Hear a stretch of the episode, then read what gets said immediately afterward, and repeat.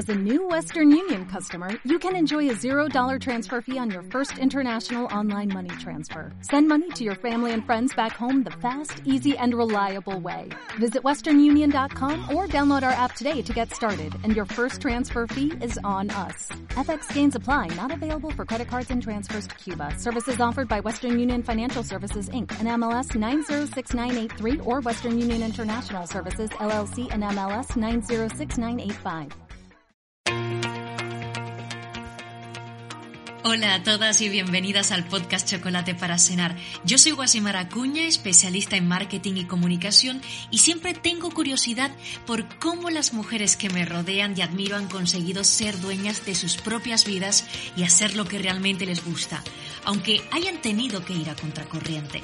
Así que en Chocolate para Cenar les pregunto cómo lo han hecho y lo más maravilloso de escucharlas hablar de lo que les motiva y de su experiencia es que termino conectando aún más con ellas, aprendiendo de ellas e inspirándome por ellas y su camino. Ahora, ¿preparada para que te ocurra a ti lo mismo? Pues empezamos.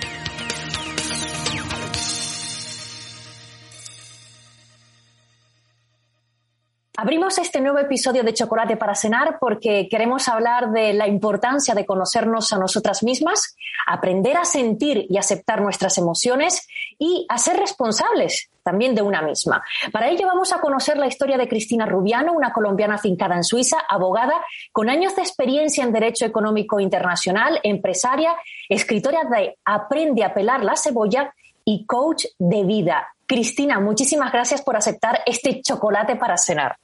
Muchísimas gracias a ti, Guasimara, por la invitación. Yo estoy feliz de estar aquí. Mira, cuéntanos, porque yo he dicho que eres coach de vida, pero ¿qué es ser coach de vida?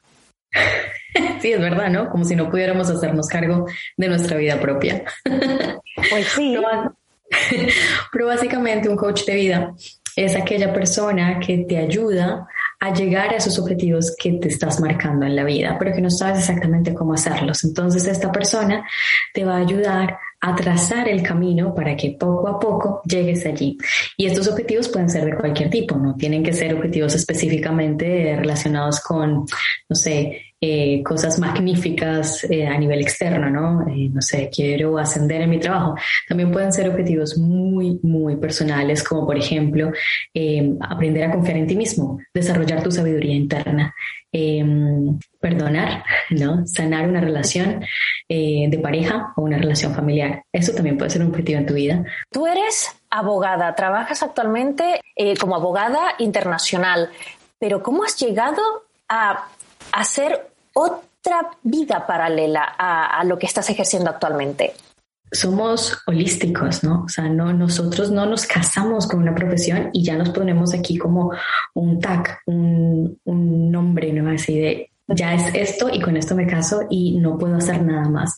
Todo lo contrario, la mayoría de las personas tenemos una variedad de intereses, pero no todos Em, digamos, nos atrevemos a seguirlas. Y para mí el desarrollo personal ha sido un interés que he tenido desde niña, la espiritualidad ha sido un interés también desde muy pequeña, creo que también en parte por un legado familiar, ¿no? mi abuela, mi mamá, también son muy de estos temas, sobre todo el tema de la espiritualidad.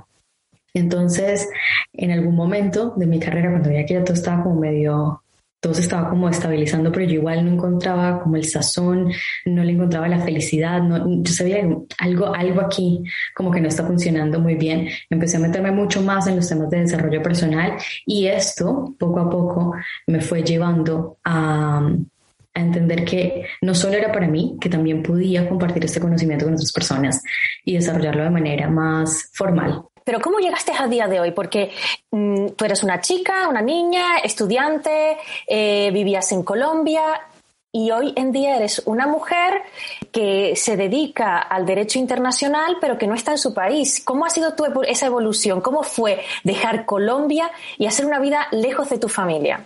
Mira que en algún punto, cuando yo estaba estudiando, yo estudiaba en Colombia, estudiaba, hacía un doble programa entre Derecho y Sociología. Y en algún punto ya iba terminando, o bueno, ya yo tenía la carrera de Sociología bastante avanzada, y em, me puse a pensar que mi vida no podía ser simplemente crecer, reproducirme y morir. O sea, entonces después de que terminaba la carrera, que seguía? Buscar un trabajo, buscar un marido, comprarme una casa, tener un hijo, comprarme, no sé, un perro eh, y un carro. No, no, o sea, mi vida no podía llegar a ser tan aburrida y no podía ser posible que el milagro de la vida, ¿no? Porque realmente existir es un milagro mismo, fuera a simplemente eso. Entonces empecé a buscar opciones para hacer mi vida un poco más divertida y en ese momento lo que se me ocurrió em, fue ver si podía viajar a otro país. En principio quería apostarle por la posibilidad de hacer un intercambio de seis meses o algo así, pero apliqué varias becas y me salió una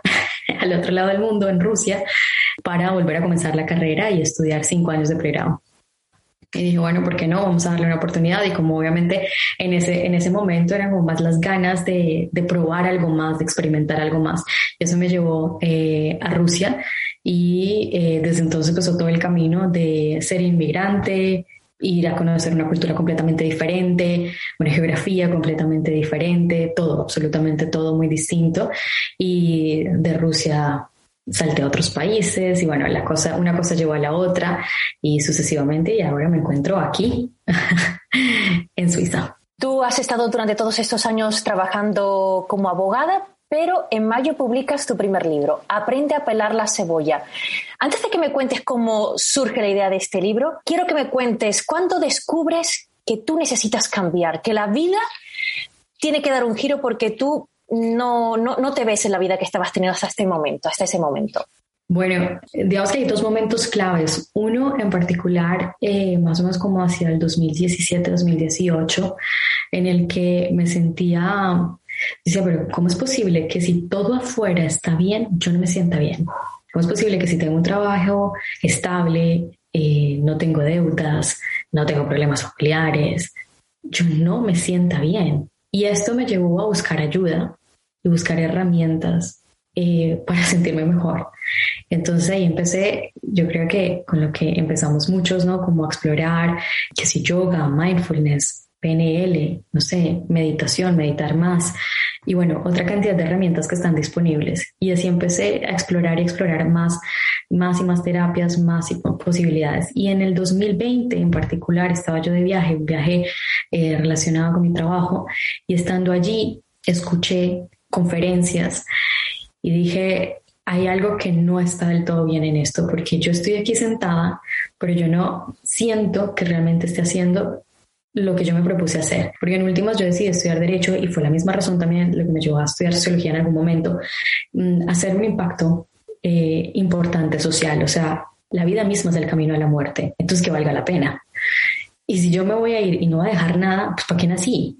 Y, y a mí eso me, me, hacía ruido en la cabeza. Y cuando me di cuenta que lo que yo estaba haciendo a nivel laboral era simplemente bla, bla, bla, pero que no estaba llevando a en la práctica absolutamente nada, fue como partir la historia y decir, no, a esto tiene que tener un complemento, tiene que tener otro rumbo, tiene, tengo que ver qué es lo que realmente me va a llevar a hacer ese impacto que, que necesito. Y luego con el, eh, o sea, con el paso del tiempo, porque como bien lo has dicho, me dedico a un área que es muy específica, eh, me di cuenta que para los cambios que a mí me encantaría ver en el mundo, que me encantaría, o sea, existir en un mundo un poco más amable, más genuino, más auténtico, eso solo podía ser posible si cada una de las personas que integran la sociedad se compromete a hacerlo y obviamente cómo voy a poder gestar eso si no lo gesto en mí misma. Y entonces profundicé aún más en ese cambio interno y en ir a responsabilizarme de cada una de mis partes y lo sigo haciendo y sigo absolutamente comprometida en ese proceso para después entregarlo, compartirlo y decir no, sí se puede, porque las instituciones sociales, políticas, económicas que existen hoy en día son básicamente creadas por los seres humanos y si los que crean esos, esas instituciones son seres humanos rotos, seres humanos que viven desde la supervivencia, seres humanos infelices, porque es la verdad. Sí, suena duro, suena drástico, pero es real. Todos son muy heridos. No vamos a construir instituciones que realmente nos generen bienestar, sino que nos protejan de todos los miedos que tenemos. Y eso es, esa es la sociedad en la que vivimos. El pensamiento, claro, nosotros actualmente tenemos un pensamiento erróneo. Creemos que para cambiar el mundo tenemos que cambiar el mundo. Sin embargo, tú estás diciendo que para cambiar el mundo tenemos primero que cambiarnos a nosotras mismos. Sí, completamente. Y más que cambiarnos, sanarnos a nosotros mismos. Digamos, yo creo que todos en la vida hemos pasado por situaciones en las que decimos, es que no me aguanto a mi jefe, es que no me aguanto a mi marido, es que me hace, es que me dice, es que me pone, es que me quita. Nadie te hace nada de eso. Es el filtro mental que tienes que no te permite muchas veces aceptar amor. Un filtro mental que tienes que cualquier, digamos, cualquier impulso externo actúa como detonante para mostrarte que no te estás valorando, que no te estás amando, que estás buscando el reconocimiento externo, porque no lo tienes a nivel interno. Y de eso hablas concretamente en el libro Aprende a pelar la cebolla, el libro que salió eh, en el mes de mayo, que llevas escribiendo aproximadamente un año, donde tú plasmas no solo ese recorrido, cuentas tu historia y cuentas el recorrido eh, que has hecho tú, sino que también enseñas a que las personas se descubran a ellas mismas para que empiecen a pelar la cebolla, ¿no? Porque aprender a pelar la cebolla porque tú consideras que las personas somos cebollas y tenemos capas, ¿no? ¿Es posible ir quitándonos las capas hasta descubrir verdaderamente quiénes somos? Sí, sí, sí, estoy completamente convencida de que la vida misma no es más que ese proceso de pelar la cebolla. No hay nada más, o sea, todos estamos buscando como cuál es mi propósito de vida, cuál es mi visión, cuál es bla, bla. No, no, nos, tenemos todas estas ideas de cómo ser útiles a la sociedad, pero la forma realmente de ser, entre comillas, útiles es aprendiendo a pelar la cebolla para que cada uno realmente sepa cuál es su rol en la sociedad. Y de hecho, este libro, por ejemplo, nace después de ese viaje del 2020, cuando ya empecé a ahondar muchísimo más en mí em, a inicios de la pandemia, ¿no? De la COVID-19, que yo iba caminando en la hora del almuerzo iba caminando hacia un parque e iba supremamente agobiada por los estragos económicos que iba a tener, bueno, socioeconómicos que iba a tener la, la pandemia, sobre todo en países en vía de desarrollo. Y yo soy colombiana, entonces evidentemente que me, me, me atemorizaba muchísimo también pensar en, bueno, ¿qué va a pasar con mi familia? ¿Qué va a pasar con la gente en Colombia? Y demás. Y cuando ya venía de regreso vi una abeja que estaba polinizando las flores. Y entonces dentro de, o sea, esto me, me, distrajo, digamos, de todo el bucle que tenía en la cabeza. Y digo, bueno, ¿y esta abeja qué? ¿Acaso no se da cuenta que el mundo se va a acabar? ¿Acaso no se da cuenta que todo está patas arriba, que no sabemos qué hacer? Y me respondí yo misma la pregunta, una pregunta muy tonta. Y dije, obviamente que no, para la abeja no existe esto, para la abeja no existe nada, absolutamente nada de esto, ni un sistema económico, ni social, no hay comercio internacional, para la abeja no existe nada porque ella simplemente fluye con el ritmo natural de la vida. entonces ahí me, me pregunté a mí misma cuántas cosas no me he creído que son verdad, cuando realmente son un invento mío, y me atrapé en ese invento. Y entonces de ahí surgió la idea de escribir el libro, pero eh, no fluyó en ese momento a escribirlo, redactarlo, sino que me llevó justamente a pelar mi propia cebolla, a comprender más partes de mí misma, a entender mis sombras sobre todo esa parte, porque nos han enseñado a ser buenos, no podemos eh, actuar mal, ¿no? Entonces, no nos damos cuenta que muchas de esas cosas, porque todos hemos sido ruin alguna vez, todos hemos sido mentirosos alguna vez, envidiosos, todos egoístas también, es normal. Y eso ha tenido una utilidad dentro de nuestro proceso de evolución. Aprender a amar esa parte de mí, que se comportó de esa forma porque fue el recurso que encontró en su momento para poder sobrevivir literalmente o para poder satisfacer una necesidad emocional interna, fue todo el proceso de aprender a pelar la cebolla. Y bueno, un día me levanté en diciembre del año pasado, eh, tenía muchas cosas por decir y de repente eh, salieron todas como como si fuera un disparo, digamos, salieron todas y escribí el libro en un mes. Cristina, ¿cuántas capas podemos llegar a tener las personas?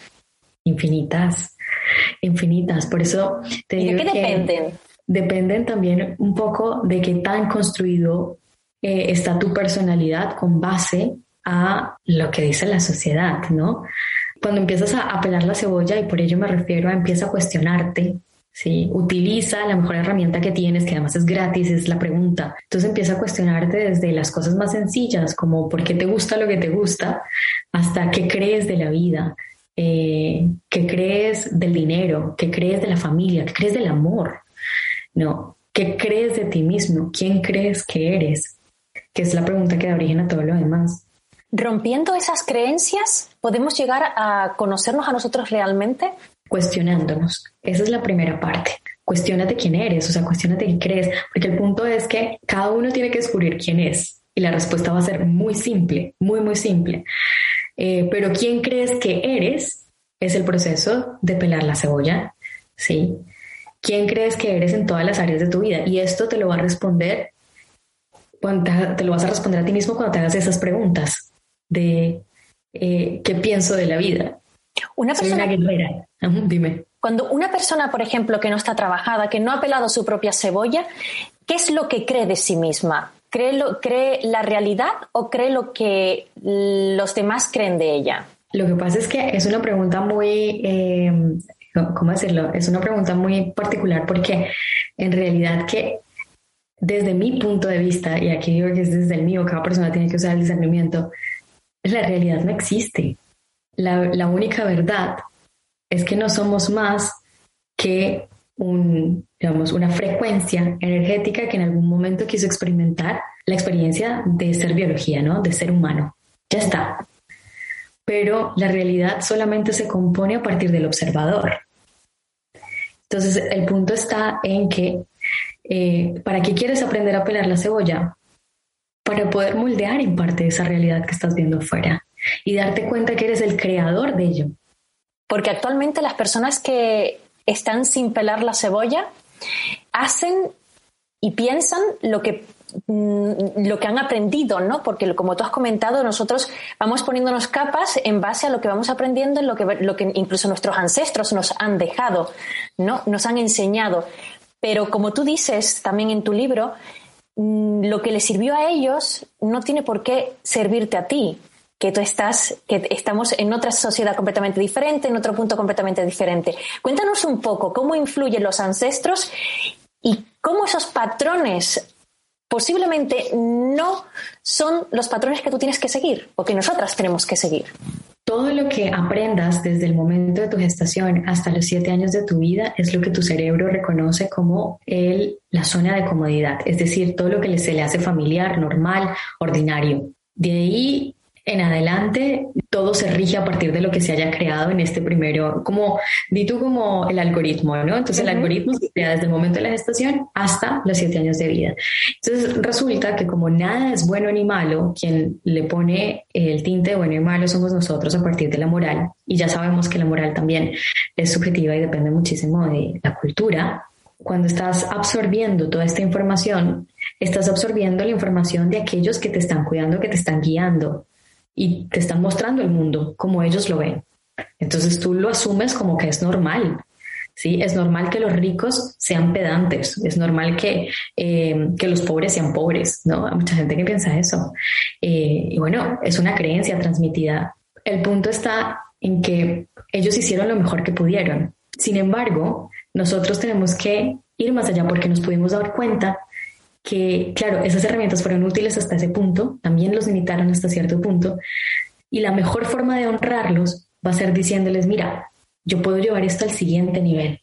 Y nuestros descendientes lo van a hacer con nosotros también, ¿sí? Y es la evolución misma, porque nosotros somos el sueño más osado que hubiera podido llegar a tener alguno de nuestros ancestros, más loco que hubiera podido tener nuestros ancestros, y sobre todo en nosotras como mujeres, Llevamos muchos siglos, diría milenios, viviendo bajo un patriarcado, culturalmente patriarcado a nivel global.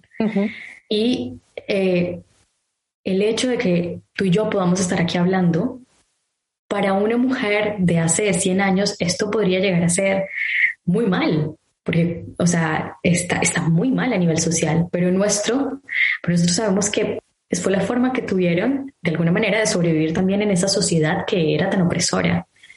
Pero no quiere decir que lo tengamos que hacer ahora también, ¿verdad? Cristina, este tema que, estás abordando es bastante interesante, así que lo que vamos a hacer es lo siguiente, vamos a ampliarlo un poco más, vamos a, dejar a nuestras oyentes ahí eh, con los dientes largos, pero vamos a parar la grabación, vamos a seguir nosotras grabando, tú y yo vamos a seguir manteniendo esta conversación, pero antes de despedirnos, dinos dónde se puede conseguir Aprende a pelar la cebolla, tu libro. Está disponible en Amazon eh, amazon.com o amazon.es. Aprende a parar la cebolla. Importante que pongan libro o mi nombre, Cristina Rubiano, eh, porque seguro les van a aparecer utensilios para cortar cebolla.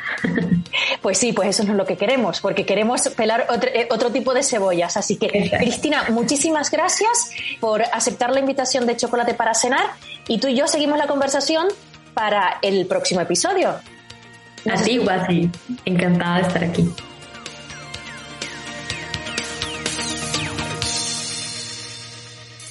Sigamos descubriendo historias de mujeres fascinantes e inspiradoras que demostraron que las mujeres hacen cosas. Con Ángela Rodríguez Verge. When I woke up this morning, there was sadness and strife.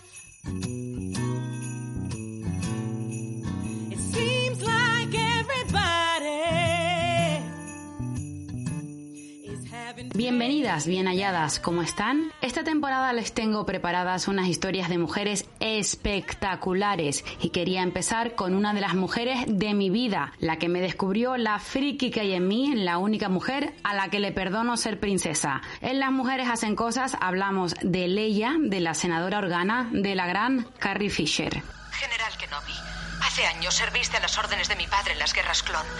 Ahora te ruega que le ayudes en su lucha contra el imperio. Siento no poder hacerte personalmente este ruego, pero he sido apresada y temo que mi misión de llevarte al Deraan haya fracasado.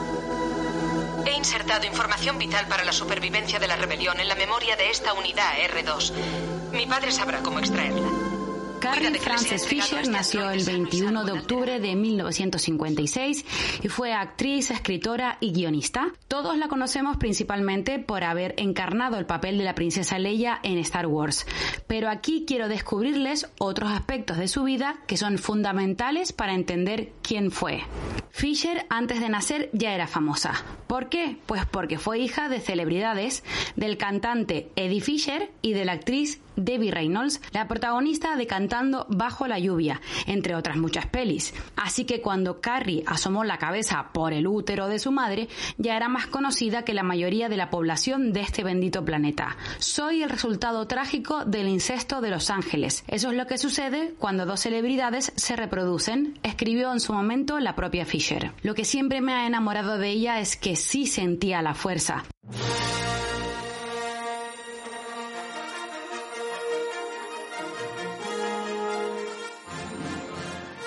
Porque la generaba a través del sarcasmo y de la ironía. Y hay amigas, les confieso que yo siempre he utilizado esas armas para sobrevivir, así que siempre me sentí bien leyendo sobre ella.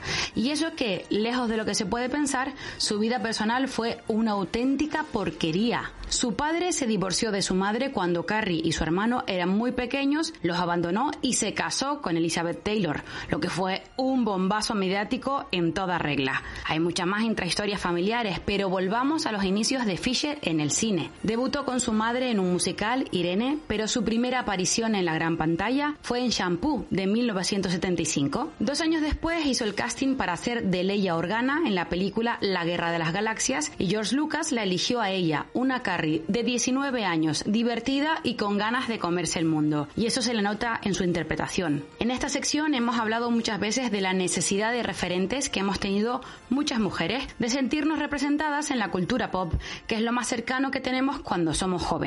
Pues imagínense lo que supuso para una niña como yo, gordita, con gafas y enamorada de Beethoven, en una década de los 80, donde en las pantallas prevalecía el sudor, la testosterona y las historias de mujeres rescatadas pero no rescatadoras, ver a una princesa Leia en bikini o en vestido blanco, que era la senadora más joven del imperio, jefa de Estado de la nueva República, líder de la Alianza Rebelde y general de la Resistencia. A partir de entonces, pues muchas niñas quisimos ser Princesas Leias, Fisher visibilizó su enfermedad mental, sufría trastorno bipolar y tampoco es que ocultara su consumo desmedido de drogas ni su relación absolutamente devastadora con su madre. Vaya cóctel más peligroso. Además de ser Leia, personaje del que nunca renegó, todo lo contrario, creía que Fisher no podía vivir sin Leia, escribió varias novelas autobiográficas, como Postales desde el filo, donde hablaba de la vida de una actriz con muchísimo éxito, sus problemas con las drogas y la toxicidad con su madre. El libro se convirtió en una peli y el guion lo escribió la propia Fisher. También es autora de Wishful Drinking, lo que han traducido como Bendito Alcoholismo, un espectáculo teatral que repasa la vida de la actriz de una forma mordaz y donde Fisher es la absoluta reina del escenario. Está en HBO, es una maravilla y se los recomiendo. También trabajó como guionista en muchas películas conocidas, Hook, Sister Act e incluso en algunas pelis de la propia saga de Star Wars, aunque nunca se ponían los créditos. Ayudaba a pulir escenas, conversaciones, mejorar contextos. Sufrió un ictus mientras viajaba entre Londres y Los Ángeles. Murió el 27 de diciembre de 2016 a los 60 años y la autopsia reveló restos de éxtasis, cocaína y heroína en el cuerpo de la actriz. Fisher nos enseñó que reír y reírnos de nosotras es un arma muy poderosa. Leia nos enseñó que para que las cosas funcionen tenemos que coger las riendas de los problemas. A las dos, a Leia y a Carrie, siempre muchas gracias.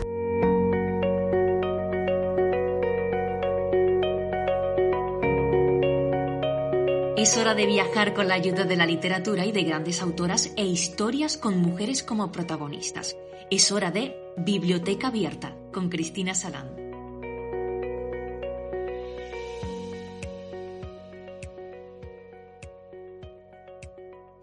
Que todas las casas tienen memoria y guardan una historia entre sus paredes lo sabemos todos.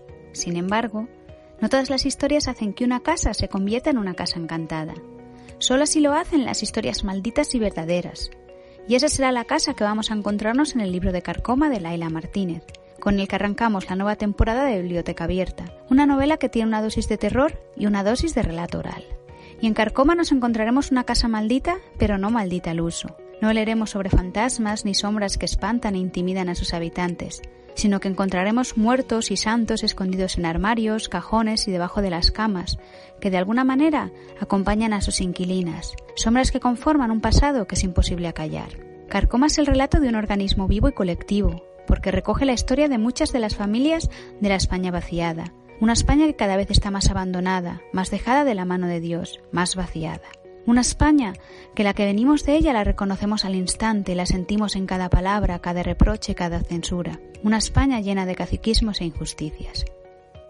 Carcoma está contada dos voces, las de la abuela y nieta, voces que se van intercalando en cada capítulo y nos cuentan la visión de un suceso reciente, y entre líneas dejan escapar su testimonio y el de las mujeres de su familia, una denuncia y grito contra tantos casos de mujeres rotas, heridas, pisoteadas y asesinadas que han quedado sepultadas y olvidadas en la historia de nuestros pueblos. Y así con Carcoma, Laila Martínez pretende hacer al fin justicia a abuelas, madres, hijas, hermanas, esposas y vecinas de una España rural, mujeres cuyas voces llevan demasiado tiempo silenciadas. Y leemos. Mi bisabuela murió porque se la comió enterita el odio, igual que a su marido, él acabó emparedado en la casa que había construido para encerrarla a ella, y ella, consumida por la envidia que le tenía a su propia hija. Se murieron los dos de puro asco, de puro desprecio, de pura mala sangre.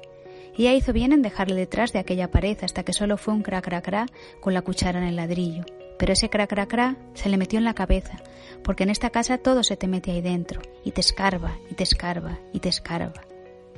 El resto de la familia también ha muerto de odio, pero no del suyo, del de otros, mi abuelo se consumió en la cama al año de vivir en la casa porque no aguantó el resentimiento que le goteaban los techos encima.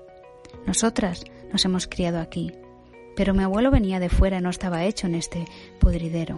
Todo lo que quedó de él fue un cerco de sudor y orina en las sábanas, y esa cría raquítica y esmirriada que acabó siendo mi madre, y que también moriría de odios que no eran suyos. De eso han muerto todos en esta familia, de odios suyos o de los demás, pero siempre de odios. Desde Biblioteca Abierta os recomendamos la lectura de Carcoma de la Ela Martínez, una novela en la que literatura de terror se convierte en literatura de denuncia. Desde Biblioteca Abierta os animamos a disfrutar de la literatura en femenino.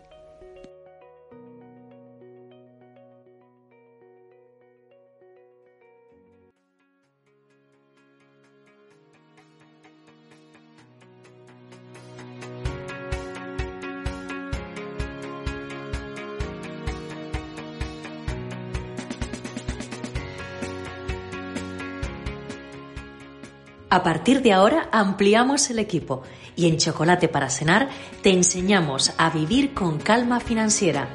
Con Silvia Llorens.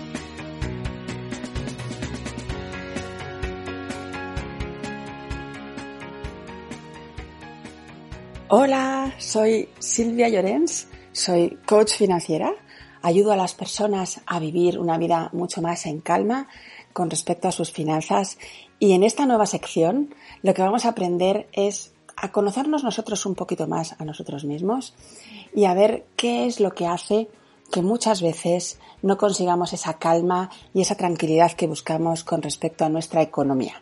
Empezamos esta sección con una pregunta que nos hacemos, es ¿por qué no ahorro?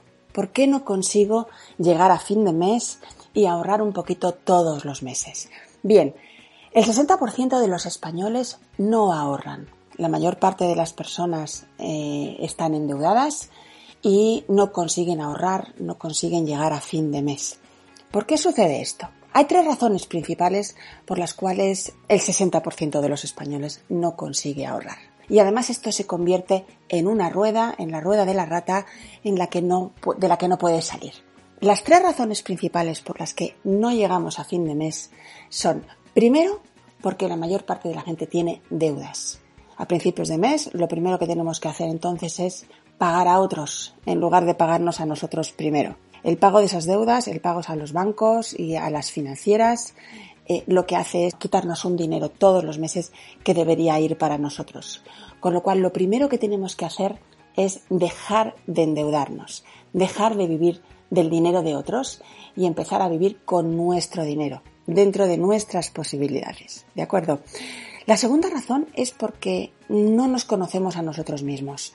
Tenemos que mirarnos, mirarnos frente a un espejo y, ver que el responsable de nuestra situación es a quien tenemos enfrente. No nos conocemos, no conocemos nuestros hábitos, no conocemos nuestros gastos mensuales, los verdaderos, ¿eh? y pensamos que gastamos mucho menos de lo que en realidad gastamos. Con lo cual, una de las razones es esa, que no nos conocemos a nosotros mismos. Y la tercera razón por las cuales el día 20 ya tenemos nuestra cuenta a cero y mucha gente vive a final de mes en ese descubierto constante, es porque tiramos de tarjeta de crédito. Las tarjetas de crédito son el arma de destrucción masiva de nuestra economía.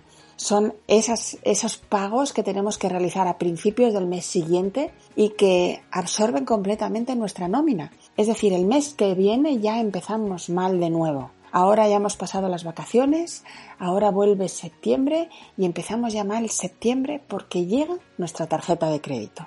Y esto es una bola que cada vez se hace más grande y hace pues que el día 20 ya no lleguemos a fin de mes. ¿De acuerdo? Entonces, tenemos que luchar contra estas tres razones. Tenemos que luchar contra las deudas, no volvernos a endeudar más, ¿vale?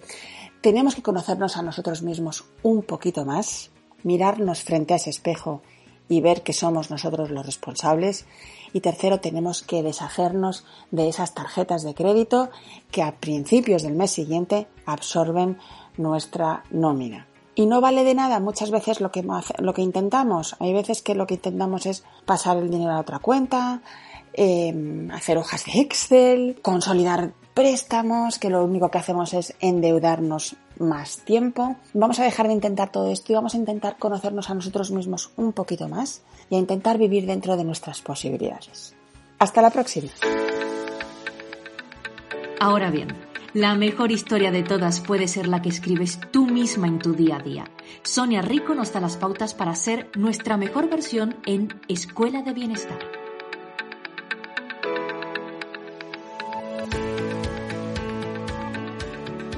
Hola a todas.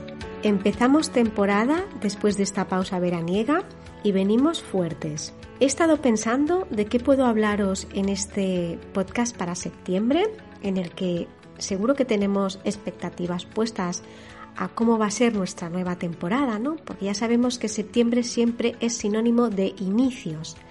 Así que he pensado en hablaros y daros unos consejos sobre cómo adquirir un nuevo hábito en vuestras vidas que es el llevar un diario personal, un diario que va a ser terapéutico. Voy a darte algunos tips. Lo primero es que me gustaría que pensaras que tener este hábito de escritura en tu vida lo que va a hacer es que crees un espacio personal, un espacio personal que no tiene que ser realmente físico, sino me refiero a un espacio mental, a un espacio íntimo y de autocuidado contigo misma. Empieza desde hoy, cogiendo una libreta que sea chula, que te encante, o bien si quieres hacerlo en folios, piensa bien en cómo te gustaría que fuera el soporte donde vas a ir plasmando experiencias, emociones, vivencias, lo que te acontece.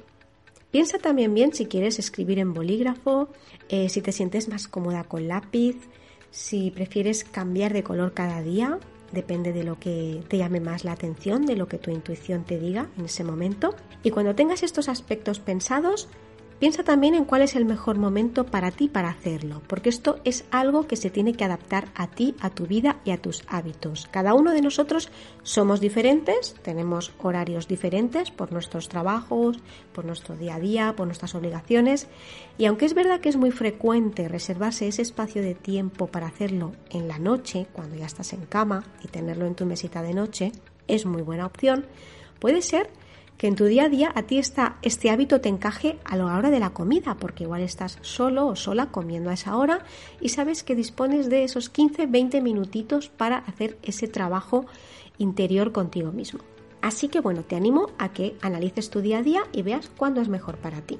¿Cómo puede ayudarte tener un diario terapéutico, el acto de escribir? Pues aunque ya lo he ido contando en diferentes podcasts, la escritura terapéutica te ayuda a tener orden y claridad mental, cuando tienes más claridad mental te vas a sentir mejor, porque este diario te va a ayudar, es una herramienta para que gestiones mejor tus emociones y también encuentres diferentes perspectivas y soluciones a tus problemas. Si te sientes mejor, vas a tener más bienestar y si tienes más bienestar, físicamente también vas a estar mejor. Ya hay diferentes experimentos que apoyan la idea, con números y con experimentos científicos, de que físicamente nuestro sistema inmunológico está mejor. Quédate con el concepto de autoexploración, porque lo que vas a hacer al escribir cada día es tomar conciencia de cómo es tu vida, de cómo es tu presente. Eh, vas a analizar un poquito pues cómo te sientes, qué te está preocupando, qué te va sucediendo en el día a día.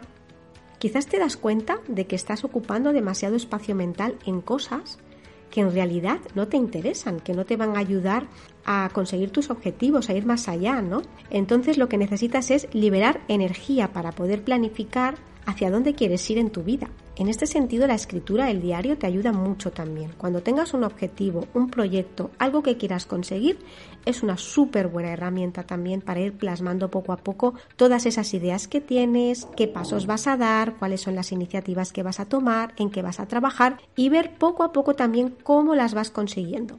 Te va a ayudar también el llevar el diario personal a identificar patrones de pensamiento y también tus creencias, ¿no? Sobre todo al releerlo, porque aquí quiero remarcar que es muy importante también que hagas la tarea, entre comillas, de relectura. Yo te diría, por ejemplo, que lo hagas una vez a la semana los domingos, por ejemplo, como cierre de semana, no solo vas a escribir, sino que vas a releer lo que has estado escribiendo durante toda la semana. Esto te va a hacer tomar conciencia y saltar pequeñas alarmas, ¿no? Sobre de qué estás escribiendo, sobre lo que te preocupa, sobre cómo has reaccionado ante tal u otra situación y sobre esos patrones que te comentaba hace un momento. Bien, piensa que esto es un espacio privado. Esto no lo va a leer nadie. Es una cosa tuya contigo misma. Así que sé sincera, Comprométete contigo misma y te animo a que empieces ya, no lo dejes para la semana que viene. Busca tu libreta y empieza ya a escribir tu diario terapéutico. Ya está bien de contar historias, al menos por hoy. Gracias a Ángela Rodríguez Verge, Cristina Salán y Sonia Rico, mujeres que también nos inspiran y muchísimo. Gracias también a ti por escucharnos y seguirnos en Instagram y Facebook. Es en esas plataformas donde encontrarás además contenido adicional, cosas que no has podido escuchar en el podcast. Así que aprovecha esa oportunidad, esos medios y conecta con nosotras y cuéntanos qué te ha parecido el episodio. Aunque lo dejemos hoy aquí, es verdad que nosotros ya estamos trabajando en nuevas historias que contarte. Así que hasta el próximo Chocolate para cenar.